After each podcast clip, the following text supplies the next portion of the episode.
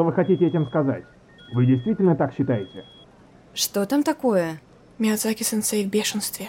А что случилось? Ну, Сейчас увидим. Так, вот вы.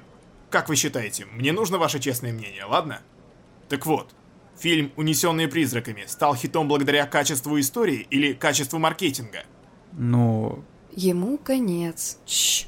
Думаю, маркетинг это очень важно. Конечно, он сыграл серьезную роль, и я думаю... Значит так. Хорошо. В таком случае, господин Судзуки, уходящего замка вообще не будет продвижения. нам крышка. Однозначно. Да уж.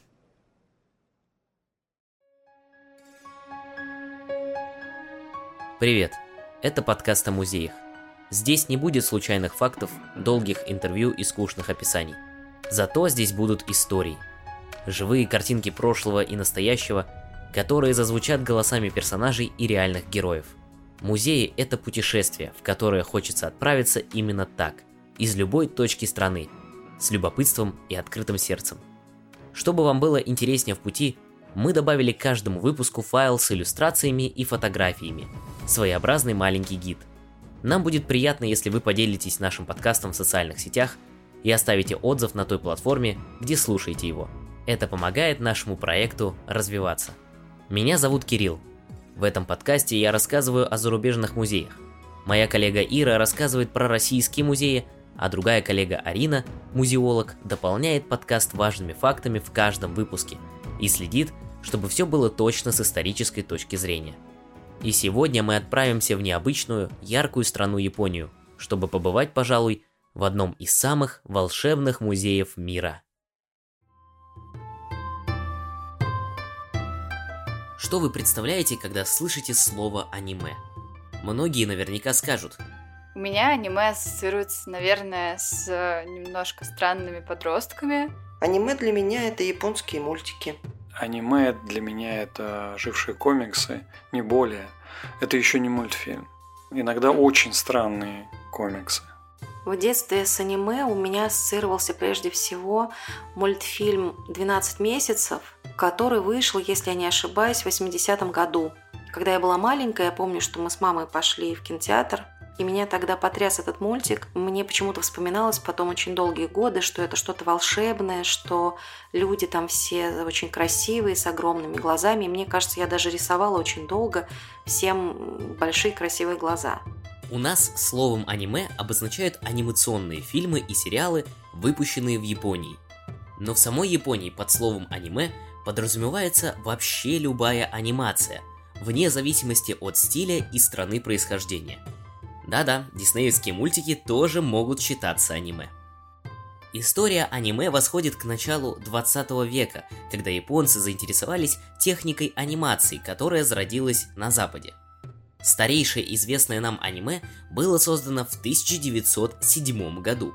Оно длится всего 3 секунды, но за это время главный герой ленты, мальчик в школьной форме, успевает написать на доске иероглифами слова «движущиеся картинки», повернуться к зрителю лицом и поклониться, сняв шляпу. Если хотите посмотреть это аниме, то вот его название – Кацудо Сясин.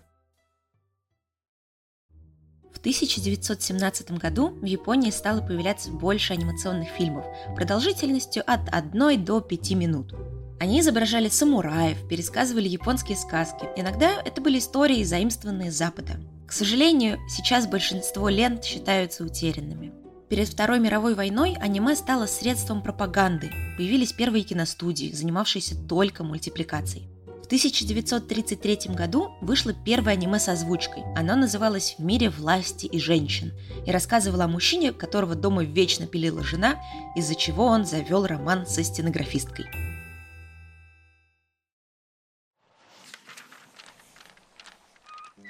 После окончания войны Японии стало не до аниме. Экономика была в упадке, надо было восстанавливать пострадавшую страну. Американцы, реализовывавшие план послевоенного преобразования Японии, начали возить в страну свои мультфильмы. Так японцы познакомились с Микки Маусом и Суперменом. Японские аниматоры были поражены качеством американской продукции и поняли, что надо развивать и свою индустрию.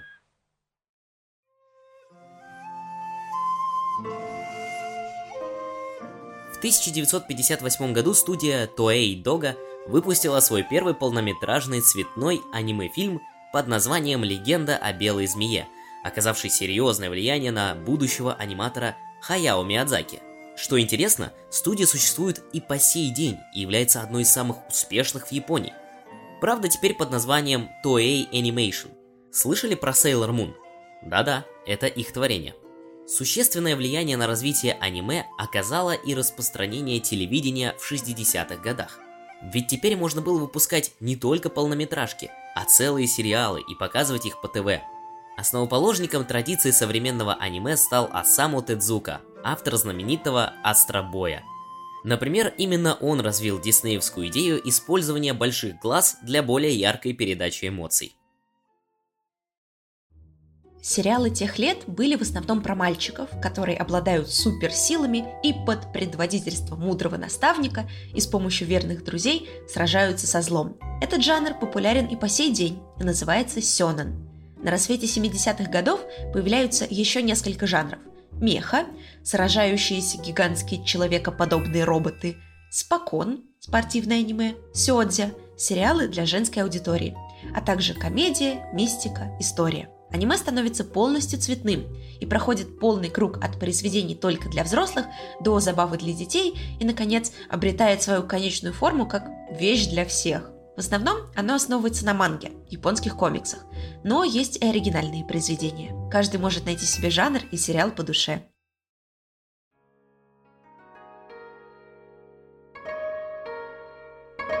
Чем больше спрос, тем больше предложения. 80-е годы считаются золотым веком аниме в Японии. Именно тогда было создано огромное количество фильмов и сериалов, сейчас считающихся культовыми не только в стране восходящего солнца, но и во всем мире. Появились даже новые профессии, например, сейю, актеры озвучки. Стать сейю не так-то и просто, и спрос на них чрезвычайно велик. Вообще над созданием аниме трудится огромное количество человек – Продюсеры, сценаристы, аниматоры, сею, дизайнеры, всех не перечислишь. Но самым главным человеком является, конечно же, режиссер. И, пожалуй, самым известным японским режиссером можно по праву назвать Хаяо Миядзаки.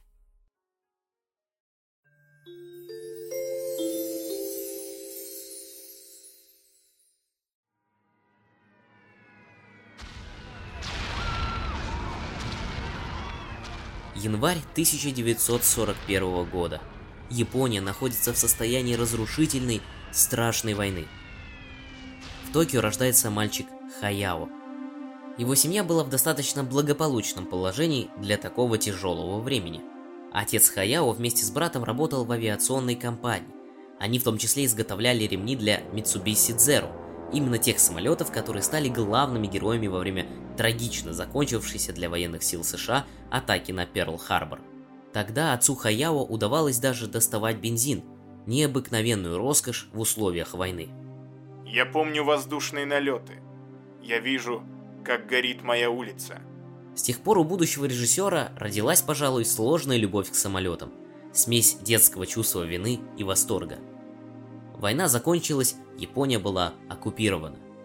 Период физических разрушений и тяжелейших душевных травм окажет потом сильное влияние на творчество Миядзаки. Говорят, что нужно смотреть в лицо реальности.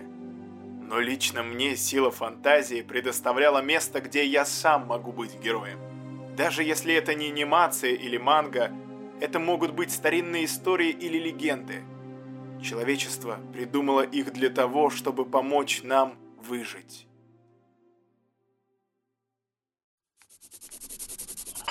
Ты меня вообще слушаешь, Хаяо-кун? Прости. Опять ты где-то в своем мире. Рисуешь? Да. И что это такое? Разве не видно? Самолет. Какой-то он... Какой? Странный. Разве бывают такие самолеты? Не бывают. Я его придумал сам. Считай, изобрел на бумаге. Да уж. Даже представить не могу. Через пару лет у тебя начнется самый трудный период. Оглянуться не успеешь. Это время для всех непростое. Настоящий эмоциональный ад. Подготовка к экзаменам очень утомляет. Но родители наверняка хотят, чтобы ты поступил в престижный вуз. Уже определился? Это не для меня. И чем ты тогда займешься? Будешь дальше сидеть и рисовать? А почему бы и нет? После самолетов Хаяо начинает рисовать людей. У него взрывной, прямолинейный характер. Он растет, имеет собственную уверенную точку зрения на происходящее в мире. Все-таки поступает в университет и учится, заканчивает факультет политологии и экономики. Но уже в 1963 году он, как и мечтал, становится работником стремительно развивающейся студии Toei Doga, событие, которое затем и определит его судьбу.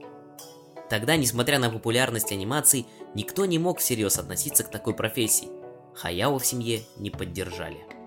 Я учился в старших классах, как раз в то время, когда японская экономика вот-вот должна была ступить на путь стремительного роста. И тогда я был, наверное, единственным парнем среди всех моих знакомых, кто действительно читал мангу. Если бы я рассказывал людям, что тоже рисую комиксы, они бы относились ко мне как к идиоту. Конечно, у меня на готове было алиби, так что мне было легко. Я считал, что любой человек, не способный оценить потенциал манги, сам идиот.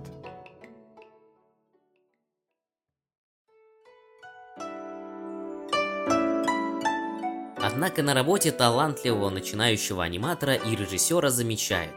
Доверяют ему все более интересные задачи. Здесь же Хаяо знакомится с Исао Такахатой. Именно с ним через 8 лет он покинет студию, чтобы начать самостоятельную работу.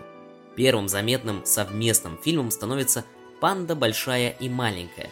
История дружбы девочки Мимико и двух панд, папы и сына, сбежавших из зоопарка. На волне интереса к пандам ведь именно тогда в японский зоопарк из Китая приехали два медвежонка, местному спецназу даже пришлось следить за порядком в толпе. Фильм обрел настоящую популярность. Режиссер Исао Такахата, сценарист Хаяо Миядзаки.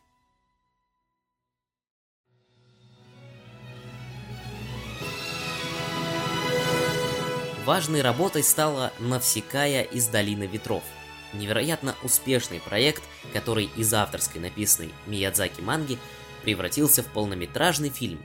По сути, так и началась история будущей компании Гибли. Финансировавшая фильм организация согласилась вложить деньги в анимационную студию.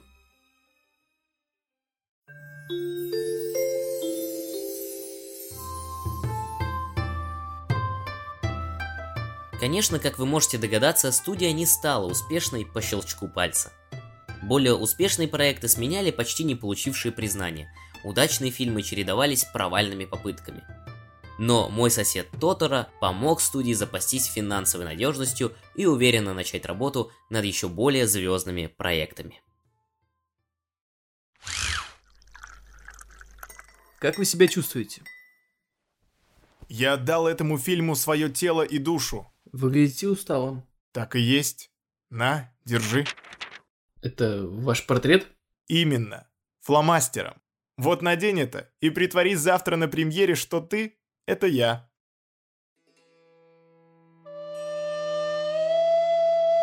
Гибли – это название итальянского самолета. А любовь Миядзаки к летающим аппаратам, реальным и вымышленным, стала одной из узнаваемых особенностей фильмов. Жуткие военные корабли сбрасывают бомбы на город в ходячем замке. Юный авиаконструктор из «Ветер крепчает» видит во сне огромные, практически многоэтажные самолеты. Летают не только машины, но и анимационные герои, драконы, насекомые, вымышленные забавные существа и даже заколдованные люди.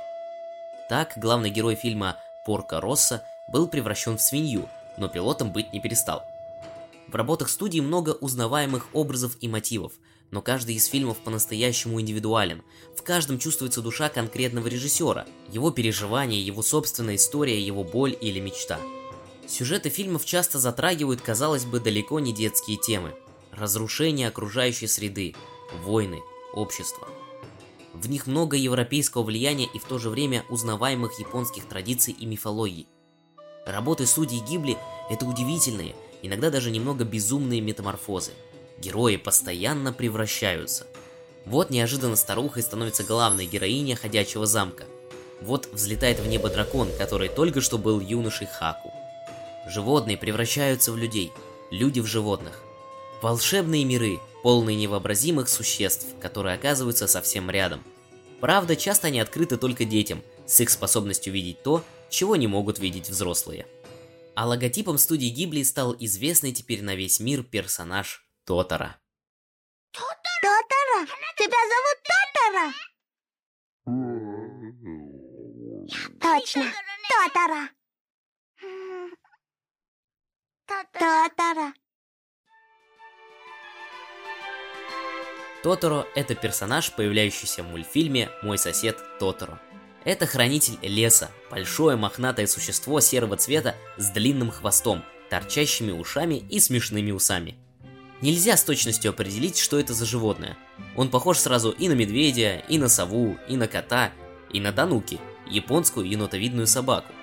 В этом аниме Тоторо не один, их там целых три, но конечно самый главный из них – О Тоторо или Большой Тоторо. Тоторо – нетрадиционный японский персонаж. Его полностью придумал Миядзаки. Именно поэтому он и стал символом студии Гибли, известным во всем мире. Скажем по секрету, что Тоторо может быть и вовсе не его имя. Так называет его малышка Мэй, главная героиня фильма. По сюжету она, как и все маленькие дети, немного картавит и неверно произносит слово «тотору», которое в японском языке соответствует слову «тролль». Именно Большой Тотора приветствует всех посетителей из маленькой будки, стоящей у входа в музей. Но не Тотора единым знаменита студия Гибли. Фильмом, который прославил студию во всем мире, стал «Унесенные призраками». Хаку, знаешь, мне мама рассказывала, сама-то я почти ничего не помню. Когда я была маленькая, я как-то упала в реку. Сейчас эту реку засыпали, там построили дома. Но я только что вспомнила, вспомнила, как она называлась. Она называлась Янтарная речка. Куакугава. Твое настоящее имя Куакугава. «Унесенные призраками» – анимационный фильм, занимающий первое место в рейтинге лучших мультфильмов всех времен и народов по версии IMDb. Премия Японской киноакадемии. Премия «Оскар» в номинации «Лучший анимационный полнометражный фильм» в 2003 году. Премия «Золотой медведь» на Берлинском кинофестивале в 2002 И это далеко не все награды, которые фильм завоевал. Давайте быстро разберемся, в чем причина такого успеха фильма и какую роль он сыграл в жизни студий.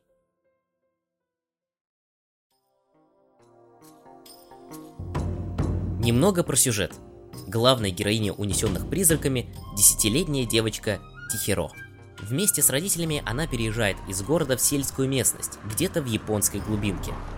По пути в новый дом отец Тихиро ошибается дорогой, заезжает в тупик, и семья оказывается в заброшенном городке. Увидев в безлюдном ресторанчике вкусно пахнущую еду, родители решают поесть, а Тихиро отправляется исследовать городок. И тут оживает древняя магия. Заброшенный город оказывается населен демонами, духами и волшебными существами, а мама с папой в наказание за свою прожорливость превращаются в свиней. Тихиро и ее новым друзьям придется пройти через множество испытаний, чтобы избавить родителей девочки от чар и вернуться в мир людей. Но почему Миядзаки в качестве главной героини выбрал именно Тихиро? Вот что об этом говорит сам режиссер. У меня есть пять юных знакомых примерно такого же возраста. Я провожу каждое лето с ними на даче в горах. Я хотел создать фильм, который бы им понравился. Для этого и взялся за унесенных призраками.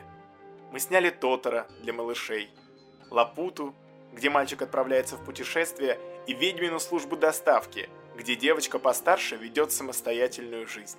Но мы не сделали ни одного фильма для десятилетних девочек, которые только-только вступают в пору своей юности. Поэтому я читал журналы с комиксами для девочек, оставленные моими юными друзьями на даче.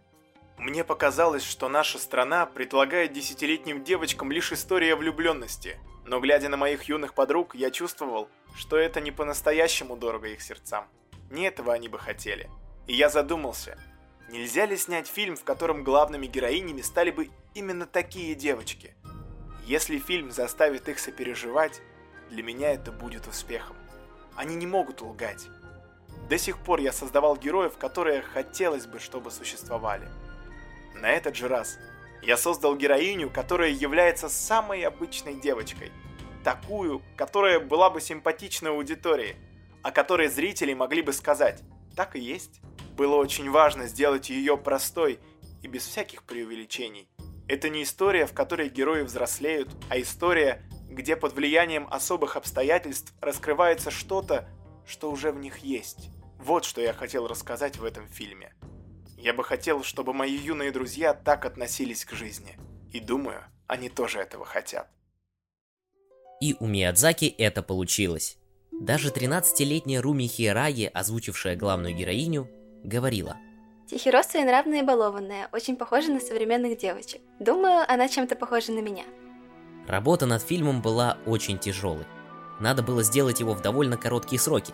Все на студии работали сверхурочно, иногда оставаясь спать прямо за своими рабочими столами. Готовили тоже на студии, по очереди. Фирменным блюдом главного аниматора были спагетти, а сам Миядзаки в день сдачи проекта порадовал сотрудников раменом с грибами и яйцом. Но все переработки и бессонные ночи стоили конечного результата. И даже если вы не смотрели сам фильм, то наверняка слышали мелодии или видели картинки черного призрака с белой маской, безликого бога Каонаси, ставшего самым узнаваемым персонажем фильма.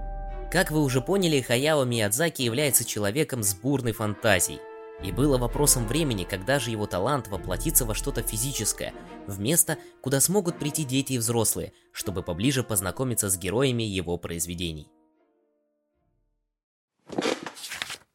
На этот раз вы правда уйдете в отставку? Всерьез думаю отправиться на покой. Но как же так? Что вы будете делать? Что будет дальше? Думаю, «Ветер крепчает» станет моим последним фильмом. Хочу вернуться к работе над особенным проектом. Музей Гибли – волшебное детище Миядзаки. Он фактически сам придумал этот музей. Именно по его рисункам и эскизам, практически таким же, как и к его фильмам, создавалось все пространство. В 2001 году строительство здания завершилось. Музей официально открылся, и все эскизы режиссера буквально ожили в нем. Карта-буклет, которую получает каждый посетитель на входе, призывает «Давайте заблудимся вместе». За порогом вас ждет мир чудес. Внутри здания лабиринта нет определенного маршрута. Чувствуйте себя свободно и открывайте удивительные и красивые вещи, спрятанные внутри. Внутри музей похож на очнувшиеся ото сна таинственные миры фильмов Гибли. Рисунки на стенах, лабиринты мостов и балконов, напоминающие бани из унесенных призраками, цветные витражи, через которые пробиваются солнечные пятна, мягкий катобус, огромный вентилятор, словно парящий в воздухе. Гигантский Тотора улыбается на билетной кассе. Робот из Лапуты ждет посетителей на крыше. При входе уже начинаются чудеса. Представьте, стоит только поднять голову, как вы увидите потолок, покрытый цветными фресками, яркое небо, теплое солнце. Рядом пролетает на своей метле Кики из ведьминой службы доставки. 35-миллиметровая пленка, часть билетов которые вручают вам на входе. Каждый зал здесь особенный. Например, в одном из них была реализована смелая и непростая задумка – огромный зоотроп с деревянными фигурками, героями мультфильма про Тотора. Вы наверняка сейчас быстро представите себе картинку того, что представляет из себя зоотроп. Это круглое устройство, напоминающее барабан, внутри которого быстро двигаются рисунки. Чтобы задуманный экспонат стал реальностью, было создано больше 340 фигурок. Шалость, как говорится, удалась, и этот зоотроп просто завораживает. Он часть зала, посвященного истории и особенностям анимации. Поэтому здесь же можно найти, например, панорамные боксы и проектор, который показывает маленькие короткометражки – в 2003 году в этом зале даже была выставка работ советского мультипликатора Юрия Норштейна, создателя «Ежика в тумане» и «Сказки сказок». Выставка имела такой успех и так хорошо вписалась в музей, что некоторые экспонаты стали частью постоянной экспозиции. Вообще Миядзаки восхищается советской школой анимации. Он очень любит Юрия Норштейна, это чувство взаимно, Юрий Борисович не раз высоко отзывался о таланте японского коллеги. И Льва Альтмана, режиссера «Золотой антилопы» и «Снежной королевы», Миядзаки признавался, что Снежная Королева оказала решающее влияние, когда он выбирал то, чем будет заниматься в жизни. Э, я себе представляю, как расстроится Наум Клейман, директор киномузея в Москве, если он, когда он сюда попадет. Я думаю, что он после этого бросит свою работу и уйдет в синагогу служить. Даже вот место, вот где я сейчас нахожусь, это место дышит культурой.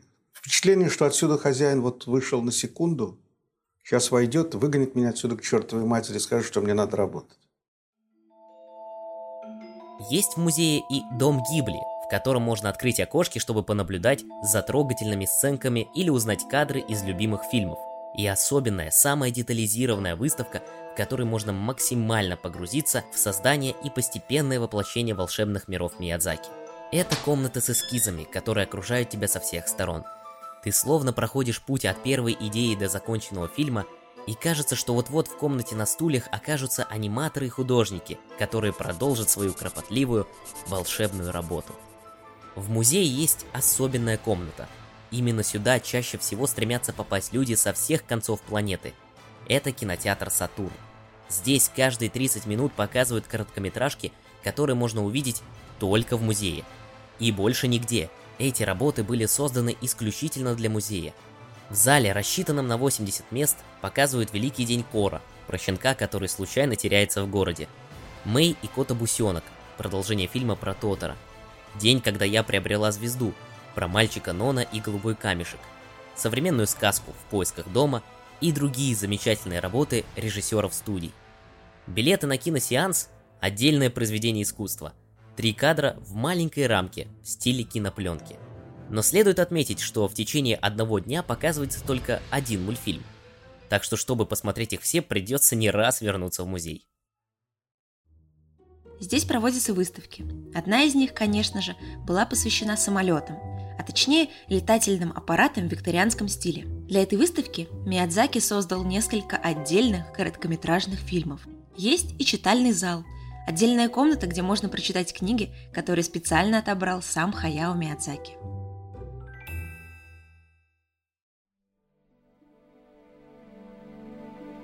Музей расположен в городе Митака, недалеко от Токио.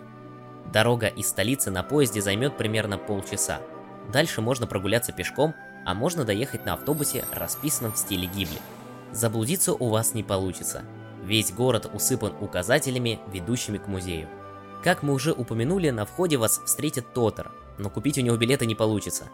Из-за того, что музей очень популярен, билеты надо покупать заранее. Если вы уже в Японии, то бегите заказывать их в магазины Lawson. Туристы из других стран могут купить их онлайн на сайте музея или через туристические агентства. Стоимость взрослого билета составляет 1000 йен, это около 650 рублей. Внутри музея нельзя фотографировать и снимать видео. Это сделано для того, чтобы посетители могли сполна насладиться происходящим, не отвлекаясь на гаджеты. Но не бойтесь, без красивых фотографий вы точно не останетесь. Снимки на память можно сделать снаружи музея и на крыше.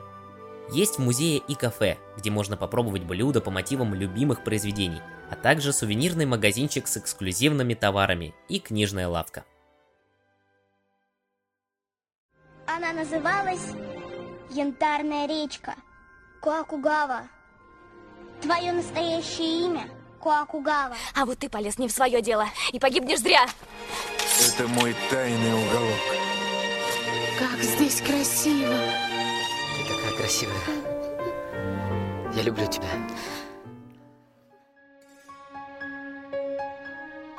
Это был подкаст «Руками не трогать». Спасибо, что послушали нас.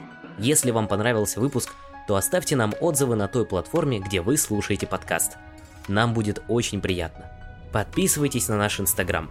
Скачивайте гайд к этому выпуску, чтобы дополнить аудиоисторию фотографиями и иллюстрациями. В описании вы еще найдете ссылку на наш Patreon. На этой платформе вы можете поддержать наш подкаст и получить доступ к дополнительным выпускам, общению с авторами подкаста, крутым материалам и встречам. Там же вы найдете ссылки на музыку. В этом подкасте в качестве иллюстрации к теме выпуска мы использовали саундтреки из мультфильмов студии Гибли, чтобы вы максимально погрузились в тему. Если вы хотите узнать больше о студии и ее авторах, мы оставим вам в гайде ссылки на литературу по этой теме. Спасибо и до встречи!